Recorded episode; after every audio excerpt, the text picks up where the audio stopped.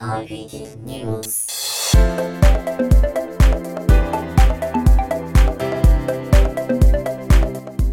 忙しい方も耳でサクッと情報収集。短時間で多くの情報を届けるラジオ番組。それが IPT ニュース。皆さんおはようございます。こんにちは。こんばんは。IPT ニュース担当の角谷です、えー世間では GoTo イートの錬金術の問題であったりとか、えー新型 iPhone また PlayStation5 の予約販売など、えーいろんな話題で盛り上がっていますね。そんな中今回取り上げるのはオークション理論です。10月12日今年のノーベル経済学賞にアメリカスタンフォード大学のポール・ミルグロム教授72歳とロバート・ウィルソン名誉教授83歳の2人が決まりました。オークション理論を発展させ実践として活用できるものとし世界的に売り手買い手納税者が恩恵を受けたとして評価されましたちなみにノーベル賞の部門は物理、科学、医学、生理学、文学、平和、経済学の6部門からなります。これはダイナマイトの発明で知られるノーベルが死後の遺言で自身が得た巨額の資産を人類のために偉大な功績を残した人へ分配してほしいという願いから創設されました。本来なら数学賞があってもいいものですがノーベル賞に数学賞がないのはノーベルが自分の恋人を数学者に奪われたことで数学者をひどく嫌っていたからそうです。こういうところにノーベルさんの人間味を感じますね。さて脱線しましたが話を戻します。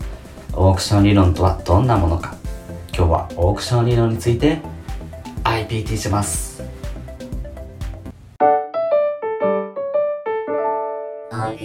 RBD News そもそもオークションとは何か。皆さんもご存知だと思いますが競売あるいは競りのことで最も高い値段をつけた人が購入できるシステムです。有名なものとして築地や豊洲などの市場絵画のサザビーズヤフーオークションなどがあります。このオークション理論は経済学のゲーム理論と呼ばれる分野に該当します。ゲーム理論とは何かを簡単に言うと他の人の行動を予想しながら自分の最適な行動を考えることです。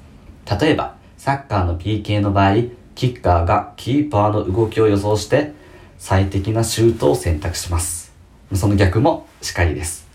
オークションは売り手が1人買い手がたくさんいる状態で買い手同士が相手がどんな戦略を取ってくるのかそういった駆け引きをする状態なわけです。ヤフーオークションの人気商品の場合残り5分はまさに駆け引き状態ですよね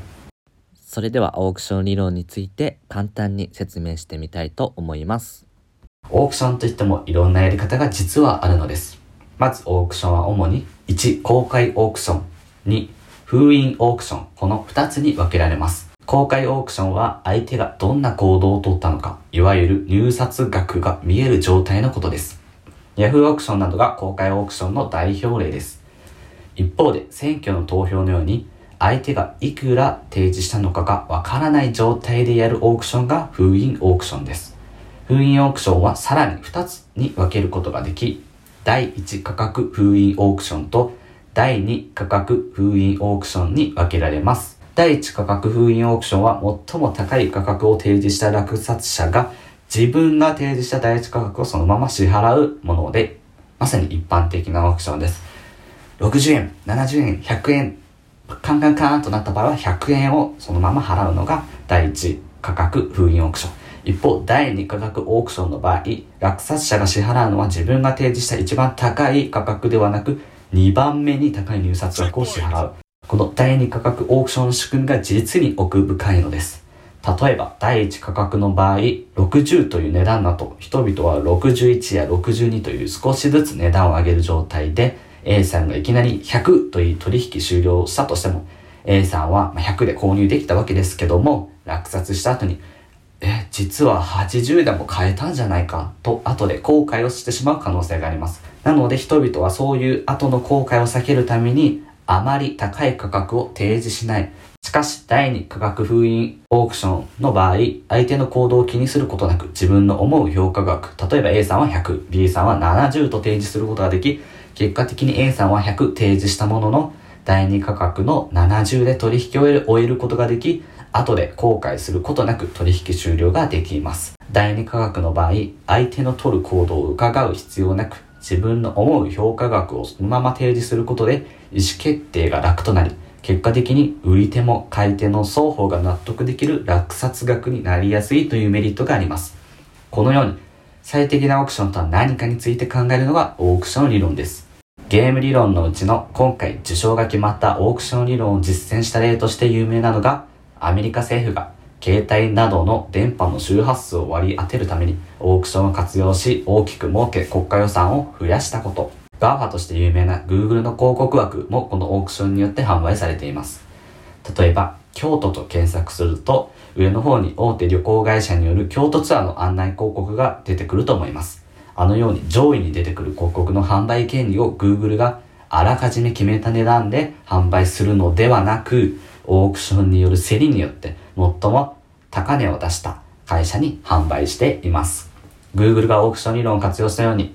アメリカなどでは Google をはじめ、スタートアップの企業もこのように、えー理論をいろいろ使った経済分野に長けた専門家と手を組んで経営に活用する例が今増えています。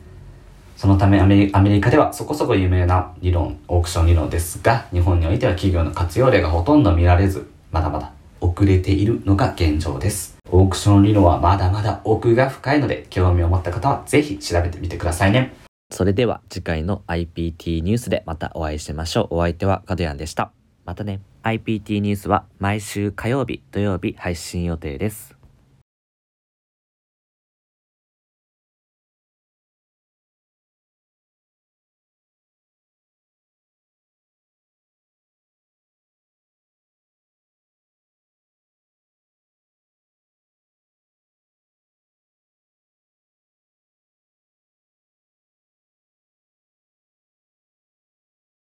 RPG News.